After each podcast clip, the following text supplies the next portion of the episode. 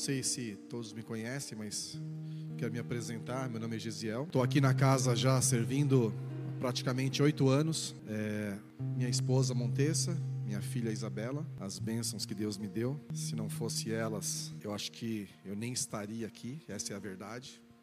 Porque em momentos difíceis, em algumas experiências, a gente percebe o quanto Deus é maravilhoso em colocar pessoas maravilhosas do nosso lado. Então, às vezes eu olho, né? Eu não sou muito bom de expressar as coisas. Minha esposa fala que eu sou de poucas palavras. E é verdade, eu sou de poucas palavras. Eu sou mais de observar, de ficar olhando. Depois eu tenho a minha conclusão ali, mas interessante como tudo que eu vivi, né? Tudo que eu já passei, todas as experiências que nós tivemos, tivemos como família, como pastores, que nós pastoreamos uma igreja durante 12 anos em Arujá, Todas aquelas experiências foram experiências bem intensas, coisas intensas. Nós vivemos momentos muito intensos das nossas vidas, onde era tudo a 120 por hora, sem parar, e tudo sempre acelerado, tudo muito corrido. Até que teve um tempo que Deus falou assim: calma, vai devagar. E hoje nós percebemos que não é muitas vezes o muito fazer ou a velocidade com que se faz, é aquilo que nós sabemos o que estamos fazendo.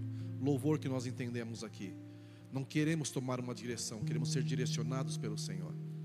Que as nossas decisões sejam sempre pautadas nisso, né?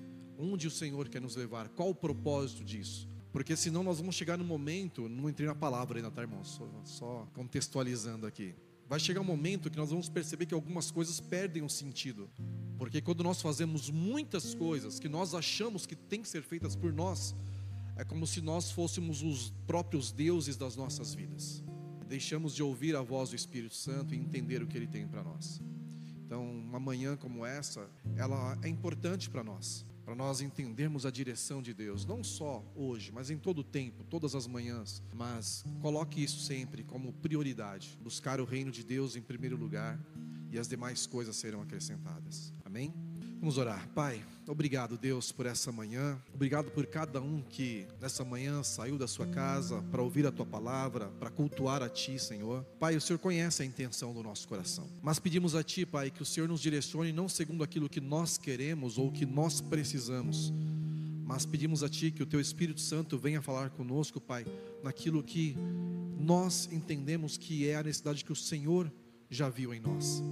Pai, no nome de Jesus, que o Teu Espírito Santo possa falar aos nossos corações, que o nosso coração se proste diante de Ti e que somente a Tua voz seja ouvida nessa manhã. Assim nós oramos, Deus, e te agradecemos. Amém. Amém. Abra a tua Bíblia no livro de João, João capítulo 4, versículo 4. É uma passagem muito conhecida. Talvez se você não ouviu ainda, alguma coisa você já deve ter, alguma interpretação sobre esse texto, você com certeza deve ter ouvido. E é interessante que todas as nossas experiências, elas passam por um processo todas, né? Você começa a ter uma experiência que Deus ali te direcionou ou que você também buscou conhecimento a mais ou então tentar mudar alguma área da sua vida e aquela experiência ela vai gerando um processo. Esse processo, de alguma forma, ele vai trazer um resultado. Muitas vezes o resultado não é aquele que nós esperamos. Muitas vezes sim. Mas e como nós reagimos a isso? Qual é a nossa reação diante de um processo que você submeteu ou uma experiência que você viveu e de repente no final do processo, aí você percebe, não era bem isso que eu esperava. Qual é a nossa reação? Qual tem sido a nossa reação? Eu sei que quando nós começarmos a, a ler a palavra aqui, você fala, cara, mas não tem nada a ver com o texto, mas no final nós vamos entender, porque esse texto ele fala sobre uma mulher. Eu queria ler com você alguns versículos assim. Os fariseus ouviram falar que Jesus estava fazendo e batizando mais discípulos do que João. Embora não fosse Jesus quem batizasse, mas os seus discípulos. Quando o Senhor ficou sabendo disso, saiu da Judéia e voltou mais uma vez para a Galiléia. Era necessário passar por Samaria. Assim chegou a uma cidade de Samaria chamada Sicar, perto das terras que Jacó dera ao seu filho, seu filho José. Havia ali o poço de Jacó. Jesus, cansado da viagem, sentou-se à beira do poço. Isso se deu por volta do meio-dia. Nisso veio uma mulher samaritana tirar água e disse-lhe Jesus: Dá-me um pouco de água. Os seus discípulos tinham ido à cidade comprar comida. A mulher samaritana lhe perguntou: Como o Senhor, sendo judeu, pede a mim, uma samaritana, água para beber? pois judeus não se dão bem com os samaritanos. Jesus lhe respondeu: Se você conhecesse o dom de Deus e quem lhe está pedindo água, você lhe teria pedido e ele teria dado água viva. Disse a mulher: O Senhor não tem com quem tirar a água, e o poço é fundo. Onde pode conseguir essa água viva? Acaso o Senhor é maior do que o nosso pai Jacó, que nos deu o poço, do qual ele mesmo bebeu, bem como seus filhos e seu gado? Jesus respondeu: Quem beber dessa água terá sede outra vez, mas quem beber da água que eu lhe der, nunca mais terá sede. Ao contrário, a água que eu lhe der se tornará nele uma fonte de água a jorrar para a vida eterna. A mulher lhe disse: Senhor, dê-me dessa água para que eu não tenha mais sede, nem precise voltar aqui para tirar água. Somente até aqui. Depois nós entramos no outro ponto, mais para frente. Então aqui, amados, nós olhamos essa essa passagem e começamos a perceber que aquela mulher, ela seguia algumas regras da lei. Aquele poço, só para você entender, para a gente entender um pouco mais, abra sua Bíblia lá em Gênesis 33, 19, só para você entender que lugar era esse que estava acontecendo essa situação. Gênesis 33, 19. Gênesis 33, versículo 19. Diz assim: Por cem peças de prata, comprou dos filhos de Amor, pai de Siquém, parte do campo, onde tinha armado acampamento. Agora vai lá em Josué, vamos abrir a Bíblia, é bom, viu? Josué, capítulo 24. Josué 24, versículo 32. Só para nós entendermos em qual momento, em que local estava dando esse encontro de Jesus com essa mulher. Então foi comprado lá por 100 moedas de prata, né? 24, versículo 32. Os ossos de José, isso mesmo? 24, Os ossos de José que os israelitas haviam trazido do Egito foram enterrados em Siquém, no quinhão de terra que Jacó havia comprado dos filhos de Amor, pai de Siquém, por cem praças de patra. Aquele terreno tornou-se herança aos descendentes de José. Então aqui nós vemos um local que havia sido comprado, e esse local ele se tornou um local ali numa região sagrada. E ali tinha um poço. E nesse poço eles iam tirar água, e muitos adoravam nesse monte, que era no monte de Siquém. E quando nós vemos que Jesus ele estava indo em direção a Galiléia, mas a Bíblia diz lá no versículo que nós lemos, ele fala o seguinte: esse versículo é interessante, no capítulo 4 que nós lemos de João, versículo 4, 4, 4 diz assim: Era necessário Jesus passar por Samaria. E quando você lê isso, e você pensa: que necessidade é essa? Por que essa necessidade de Jesus passar por Samaria, sendo que ele estava indo para uma outra direção? Não era uma necessidade de Jesus ele não tinha uma necessidade ali pessoal, mas o propósito dele fazia parte. Aquela missão, aquele, aquele passar por Samaria, fazia parte do propósito de Jesus. Porque Jesus sabia que havia ali pessoas, haviam pessoas que iam àquele lugar para adorar, para buscar outros deuses. E os judeus não conversavam mais com os samaritanos, porque havia uma discordância política de região, enfim. Isso até os dias de hoje existem essas políticas. Não é esse espaço aqui que está a disputa de hoje, tá? Mas quando Jesus olha para aquele momento, ele se depara com uma mulher que ao meio-dia ela foi buscar água, e meio-dia um sol escaldante. E é interessante que quando Jesus começa a falar com ela, ela se assusta. Ela fala assim: peraí, como você, sendo judeu, pede água para mim, que sou samaritana, sendo que os judeus não conversam com os samaritanos? E aí nós começamos a entender que aquela pergunta, aquele pedido de Jesus para ela, me dá água. Ela começa a demonstrar o que estava no coração dela. Como ela havia colocado tudo aquilo que ela aprendeu com os pais, com os líderes eh, religiosos da época, ela colocou aquilo acima de qualquer coisa. Olha, não é possível um conversar com o outro. E quando chega essa pergunta, né? Nós começamos a entender a necessidade de Jesus passar naquele lugar. E eu quero conversar um pouco sobre isso com você. Que local, né, era esse? Que necessidade havia ali? Que tinha em Samaria que Jesus precisou desviar o caminho dele para encontrar com uma pessoa? E quando nesses dois versículos nós entendemos um pouco a importância desse lugar que nós lemos em Gênesis ou Josué, esse lugar foi determinado onde eles deveriam adorar. E os judeus, eles evitavam passar por Samaria por vários motivos. E quando Jesus começa então o diálogo com essa mulher, e nesse diálogo ele pede água para ela, ela percebeu que então Jesus era judeu. E ele também sabia como os judeus, ela sabia como os judeus não conversavam com os samaritanos. E foi nesse exato momento que Jesus, essa passagem por ali, começa a fazer sentido. Mas eu quero que você pense um pouco como era difícil para aquela mulher entender aquele momento também. Porque muitas vezes a gente olha assim, poxa vida, mas ela estava do lado de Jesus. Ela deveria aproveitar aquele momento e já né, dar água para Jesus e se debruçar e adorar Ele, mas não tinha esse entendimento. Então, naquele momento, o que falava mais alto no coração dela não era a presença de Jesus, porque ela nem sabia quem era. O que falava mais alto no coração dela eram as regras que ela estava seguindo, era o local onde se deveria adorar. Tanto que quando Jesus pede para ela né, depois um diálogo começa a decorrer, ela fala assim: Mas vocês falam que é em Jerusalém, mas os nossos antepassados ensinaram que é aqui o local de adoração. E Jesus começa a demonstrar para ela que a adoração é independente do lugar. E nesse diálogo, então, no versículo 12, eu queria que você meditasse, diz assim: Acaso o Senhor é maior do que o nosso pai Jacó, que nos deu o poço, do qual ele mesmo bebeu, bem como seus filhos e o seu gado. E quando Jesus começa a conversar com ela, ela começa a fazer uma comparação entre Jesus e aquele próprio poço. Porque nesse diálogo ela fala o seguinte: é, Como o Senhor, sendo judeu, pede a mim, que sou samaritano, água beber, se você conhecesse o dom de Deus, versículo 10 agora, e quem lhe está pedindo água, você lhe teria pedido, e lhe teria dado água viva. Imagina você conversando com uma pessoa, né? E você não conhece a pessoa. De repente ela fala assim: ó, se você tivesse pedido água para mim, eu lhe teria dado água, água viva. Para quem é um religioso dessa época, não iria entender nada o que Jesus estava falando. Mas a intenção de Jesus aqui era fazer com que ela reconhecesse a necessidade que estava no próprio coração dela. Porque para ela, a água ali era só algo físico, que matava uma sede momentânea. Mas Jesus estava falando de algo que era que jorrava para a vida eterna, que saciaria a sede dela não só uma vez, mas durante toda a sua vida. Já já nós vamos trazer isso para a nossa própria vida.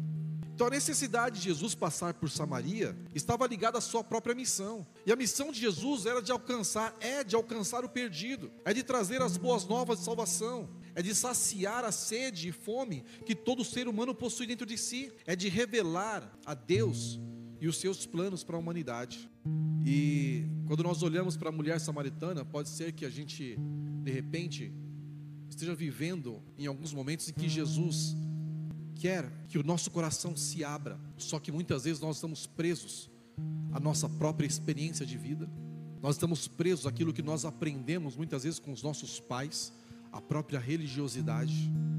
Quando nós falamos de religiosidade, ela tem um lado bom, que algumas pessoas só vão conseguir se aproximar de Deus dependendo de algumas regras, algumas não, com liberdade, ela entende qual é o papel dela diante de Deus. Mas existem momentos que a religiosidade ela precisa sair de cena. Eu preciso deixar de fora tudo aquilo que eu tenho como meu próprio julgamento, ou aquilo que eu acho correto, para entender qual é a vontade de Deus sobre a minha vida. E essa revelação que ela começa a externar, ela começa a mostrar, o coração dela começa a se abrir, se revelar diante de, de, Cristo, ali de Jesus, começa a mostrar o poder que Cristo tem sobre aqueles que abrem o seu coração.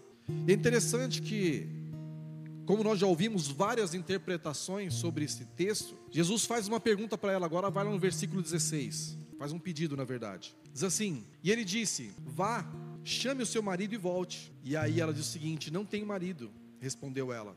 Disse-lhe Jesus: Você falou corretamente dizendo que não tem marido. O fato é que você já teve cinco, e o homem com quem mora agora não é seu marido. O que você acabou de dizer é verdade nesse momento, ela reconhece que Jesus era profeta. Ou seja, um diálogo que começou Jesus pedindo água para ela, e depois Jesus mostra para ela que se ela tivesse pedido para ele, ele teria dado água viva. Depois Jesus faz uma outra pergunta, ou pede para ela trazer o marido, e ela fala que não tinha marido, e ele falou: Você falou verdade, porque você já teve cinco, e o que você tem agora não é seu marido. Então existem momentos em que Jesus vai apresentar, ou então nós vamos nos deparar com alguma situação em que a nossa vida ela fica clara diante de Deus, totalmente clara.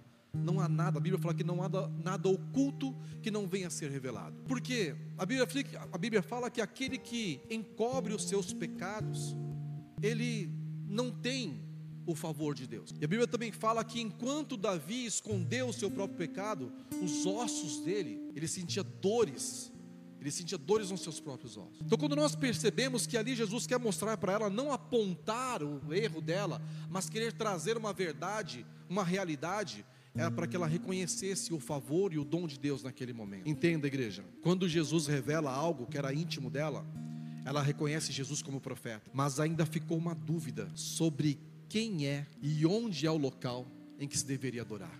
Ela reconheceu Jesus como profeta naquele momento. Ela entendeu que tinha algo diferente ali, mas ainda ficou uma dúvida no coração dela. Peraí, tudo bem, eu reconheço que o Senhor é profeta. Vamos lá no versículo 17, 19. Disse, disse a mulher: Senhor, vejo que é profeta.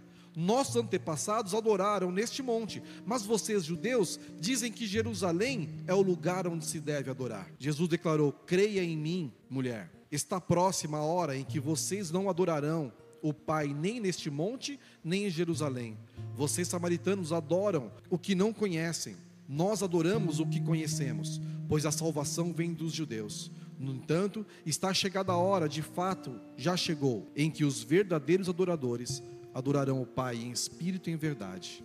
E é sobre isso que eu queria falar um pouco nessa manhã.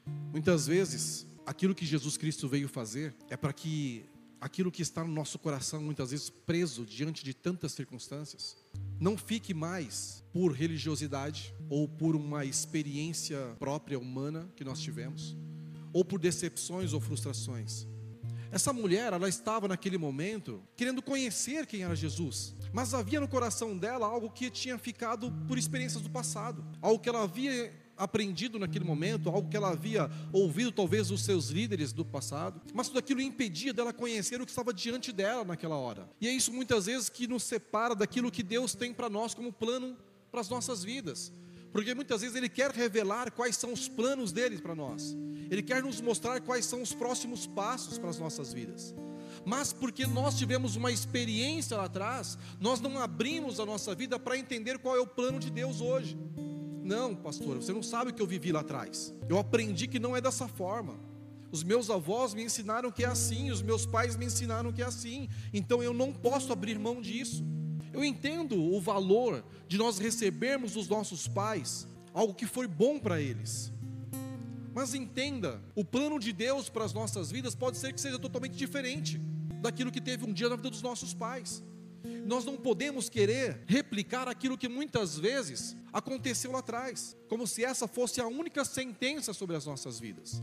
Existem casais que sofrem muito com a questão do, da separação de um dia que os bisavós foram separados, os pais foram separados, e de repente eles pensam que o casamento deles também não vai dar certo, porque isso é geracional, vem passando de geração em geração. E eu sei disso porque na família da minha esposa, eles passaram por isso, desde o avô dela, do pai. Mas eu entendo que quando nós percebemos que o plano que Jesus tinha, tem, assim como ele mostrou para essa mulher: olha, aquilo que um dia vocês receberam atrás, esse campo, sim, ele foi um momento adorado lá, as pessoas iam lá para adorar, iam para tomar essa água como se fosse algo sagrado. Isso não precisa mais ser o único lugar onde você tem que pautar a sua vida como se fosse essa a única verdade.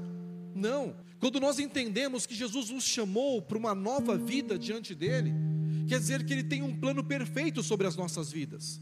Agora, como eu disse lá no início, a experiência vai me levar a um processo. Agora, como que eu reajo dentro desse processo? Como que eu reajo quando eu recebo uma notícia que se depara com a minha realidade, com aquilo que eu aprendi, como se fosse a única verdade? Porque quando você é confrontado, você fala: peraí, você fez tudo até hoje, mas por que você faz isso?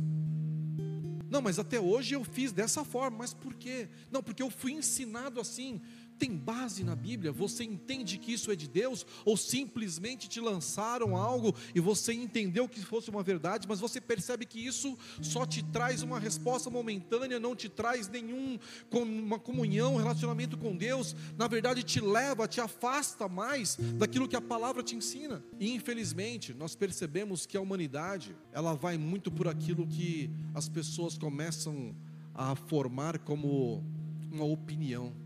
Tem muitos formadores de opinião. Como está na moda a palavra, né? Qual a narrativa que estão usando? É muito por aí. Mas a Bíblia diz que se nós formos livres, verdadeiramente seremos livres. Não tem como, uma vez liberto, nós estamos em Cristo. E quando Jesus ele fala com essa mulher, ela fala o seguinte: olha, tudo bem, os judeus não falam com os samaritanos, eu sei que existe esse confronto aí, talvez não bate aí, as, as ideias não estão se batendo, mas eu estou te falando de algo que não tem a ver com o momento agora, tem a ver com a sua vida eterna, tem a ver com os planos de Deus para as nossas vidas. Não tem a ver com aquilo que um prega ou outro prega, tem a ver com a verdade de Cristo. Porque quantas vezes nós nos pegamos em discussões teológicas, em discursos que não dão em nada, as pessoas debatem, se debatem, se degladiam, um para de falar com o outro, porque um acredita que é, é pré-milenista, outro é pós-milenista, outro é meso-milenista, enfim, tantas discussões. O que importa, na verdade, qual é a verdade que está no nosso coração? O que Jesus hoje falou com essa mulher que também está falando conosco. Eu consigo reconhecer, assim como aquela mulher, ela percebeu que quando Jesus fala algo, o coração dela rasga porque ela percebeu que ele era profeta. E quando nós entendemos que essa profecia, ela não fala a respeito daquele momento de vida dela, não era para apontar os erros dela, era para falar o seguinte: olha, tudo isso que aconteceu, ainda assim você está em busca de saciar as suas próprias vontades. Tem uma sede dentro de você que ela não vai acabar enquanto você não experimentar que é o dom de Deus. Qual é o dom de Deus? E nós vivemos assim, numa geração em que a ansiedade é a doença do século. Crianças ansiosas, crianças de idade de 4, 5 anos, e agora conseguiram transferir a ansiedade até para os animais, né? Tem animal com psicólogo, tem cachorro passando pelo psicólogo. A minha cunhada tem um cachorro que é assim, se sair de casa, deixar ele sozinho, o cachorro não come, fica dois dias sem comer, ele fica de mal da família. E tem crise de ansiedade, o cachorro começa, a respiração do cachorro muda, né? Assim, muda a respiração. Eu falei, cara, que que é isso? Os animais, os, os humanos conseguiram transferir para o animal a ansiedade. Quem aqui tem ansiedade? Ninguém, né? Só eu. E agora entra uma resposta sobre tudo aquilo que nós vivemos, que é o TDAH, né? Então você percebe que tudo começa a ter uma resposta ali. E essa ansiedade, nós transferimos isso também para o mundo espiritual, para o nosso relacionamento com Deus. Nós esperamos que Deus me fale hoje na palavra o que eu preciso fazer. Eu preciso que tenha uma revelação hoje que me diga amanhã, segunda-feira, o que eu tenho que fazer às nove horas. Se não tiver, eu já abandono aquilo que Deus falou no domingo de manhã e vou na, atrás da minha vontade. Eu vou buscar aquilo que eu acho melhor para mim. Nesse segundo ponto, igreja, que nós lemos, no capítulo 4, versículos 16 e 17. Algumas interpretações falam que essa mulher, ela vivia um momento que era fora daquilo que os judeus defendiam como correto, que uma mulher naquela época poderia ter dois ou três divórcios no máximo, e depois ela estava fora totalmente à parte da sociedade. Então entenda a dificuldade dela de querer, a dificuldade de ter, na verdade, naquele momento, um relacionamento com Jesus, mesmo sem saber quem era Jesus. Porque ela se sentia à parte. E quando esse encontro se, se dá com Jesus, ele começa então a mostrar que para ele, ele veio para salvar o que estava perdido e para trazer um alívio ao coração daquelas mulheres. E aí eu queria que você meditasse comigo em uma outra passagem. Abra comigo em Mateus 25, 14 ao 30. É uma outra parábola. Na verdade, aquilo não é uma parábola, né?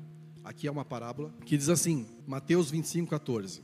E também será como um homem que, ao sair de viagem, chamou seus servos e confiou-lhe os seus bens. A um deu cinco talentos, a outro dois e a outro um, a cada um de acordo com a sua capacidade. Em seguida partiu de viagem. O que havia recebido cinco talentos saiu imediatamente, aplicou-se e ganhou mais cinco. Também o que tinha dois ganhou mais dois. Mas o que tinha recebido um talento saiu, cavou um buraco no chão e escondeu o dinheiro do seu senhor.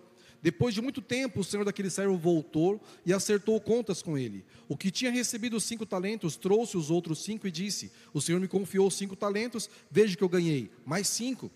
O Senhor respondeu: Muito bem, servo bom e fiel. Você foi fiel no pouco, e eu porei sobre muito. Venha e participe da alegria do seu Senhor. Veio também o que tinha recebido dois talentos e disse: O Senhor me confiou dois talentos. Veja, eu ganhei mais dois. O Senhor respondeu: Muito bom, servo bom e fiel. Você foi fiel no pouco, eu o porei sobre muito. Venha e participe da alegria do seu Senhor. Por fim, veio o que tinha recebido um talento e disse: Eu sabia que o Senhor é um homem severo, que colhe onde não plantou e junta onde não semeou. Por isso tive medo. Grava essa palavra. Saí e escondi o seu talento no chão. Veja, aqui está o que lhe pertence. O Senhor respondeu: Servo mau e negligente, você sabia que eu colho onde, não, onde eu colho onde não plantei e junto onde não semeei. Então você devia ter confiado o meu dinheiro aos banqueiros, para que quando eu voltasse, o recebesse de volta com giros. Tirem o talento dele e entreguem ao que tem dez. O que, que tem a ver essa passagem com a outra? Nós vamos encaixar isso aqui. Como eu disse lá no início, depois de uma experiência, nós passamos por algum processo em nossas vidas. E essa, esse processo, no fim, nós começamos a entender como eu estou reagindo de acordo com aquilo que eu recebi, com a resposta que eu recebi. Aqui fala de três pessoas que receberam talentos. Aquela mulher, ela recebeu uma revelação. Qual foi a reação dela? Depois, mais para frente, você vai ler. Qual foi a reação dela depois que ela recebeu a revelação do que Jesus havia colocado diante dela? A Bíblia fala que ela recebeu aquela revelação, ela foi e fez com que vários samaritanos ouvissem a palavra. Ela começa a mostrar que vários samaritanos é, pudessem receber da mesma fonte que ela havia recebido. E aqui fala sobre três pessoas que receberam talentos: um dez, outro dois, outro cinco, né? Outro um. E o talento nós podemos olhar de várias formas. Deus deu talentos a cada um de nós. Ele tem todos os dias ministrado palavras poderosas sobre as nossas vidas. Nós temos recebido revelações de Deus, domingo após domingo, quinta após quinta. Toda vez tem uma revelação de Deus para nós. Jesus ali mostrou para a mulher que não havia mais um local exato onde era determinado como local sagrado, que o altar de adoração é aquilo que eu coloco dentro da minha própria vida. Nós recebemos todos os dias essa palavra, que um dia foi rasgado o véu e nós não precisamos mais, não dependemos mais de ninguém impor sobre as mãos sobre a minha cabeça. Eu não dependo mais de ninguém vir e me falar algo ou eu aguardar a profecia muito bom, mas eu não posso viver disso, depender disso, ou seja, nós bebemos da água que jorra da vida eterna. Nós temos acesso ao Senhor. Você pode beber direto da fonte. E quando ele fala sobre essa passagem, agora uma parábola dos talentos, aquele homem que recebeu, que recebeu um talento, o que, que ele fez? Vamos, hã? Enterrou. Ele enterrou o talento. Perceba, onde ele colocou Deus naquele momento? Ele coloca Deus como aquele que vai apontar o erro. Se eu errar, eu sabia que o Senhor colhe onde não plantou. Então eu fiquei com medo. Muitas vezes nós estamos colocando Deus em um lugar que não é dele. Ele não é acusador. Ele não veio para acusar a humanidade, ele veio para revelar aquilo que está no nosso coração escondidos, mas trazer a verdade e com ela nos dar a absolvição, o perdão e nos aproximar dele. Os outros olharam para Deus como aquele que, apesar dos meus erros, das minhas falhas, eu vou multiplicar aquilo que Deus colocou nas minhas mãos e vou fazer aquilo que eu tenho no meu coração. Mas aquele servo que a Bíblia fala que é o mal e fiel, infiel, ele colocou Deus num lugar em que muitas vezes nós colocamos. Poxa vida, eu não sou capaz de ir lá falar de Jesus para aquela pessoa, porque olha como está o meu coração. Óbvio, se nós entendemos que existe algo que precisa ser mudado, precisamos mudar. Mas isso não pode ser uma barreira para que você fique esperando o momento certo para fazer algo. Se hoje nós estamos aqui nessa manhã, é porque o Senhor entregou talentos nas nossas mãos. Mas nós precisamos sair daqui sabendo o que nós vamos fazer com esses talentos. Talvez você vai chegar na sua casa hoje, vai estar lá a sua família para um almoço. De repente você vai ter a oportunidade de orar. E de repente você vai ter a oportunidade de alguém abrir o coração para você. De repente você vai ter a oportunidade de aconselhar alguém ainda hoje. Mas aí eu pergunto o que você vai fazer com esses talentos? É o que eu falei. Você vai ter experiências.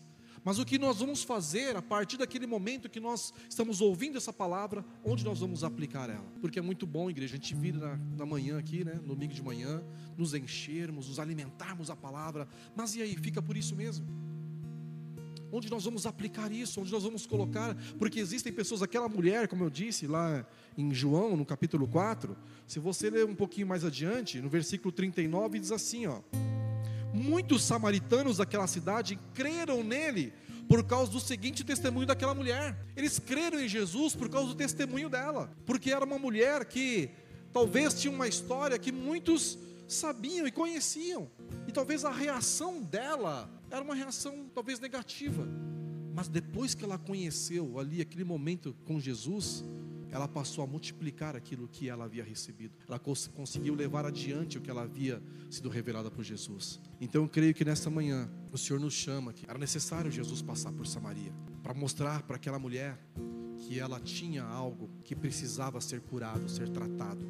E quantas vezes Jesus tem nos apresentado uma palavra e nós olhamos isso realmente como uma palavra que cura, que transforma. Mas o que nós fazemos a partir disso? Fica de pé um momento no seu lugar. Oração. Você apresentasse a sua vida diante dele, porque a palavra do Senhor diz que ele conhece as nossas palavras antes que elas saiam das nossas bocas. Repita assim comigo, Senhor Jesus, nessa manhã eu entrego a minha vida completamente em tuas mãos. Que o teu Espírito Santo passe a guiar os meus passos, faça habitada em mim e que os meus pecados sejam perdoados, sejam lavados no sangue de Cristo e que o Senhor me guarde até a tua vinda, pois eu reconheço como único e suficiente Salvador. Amém.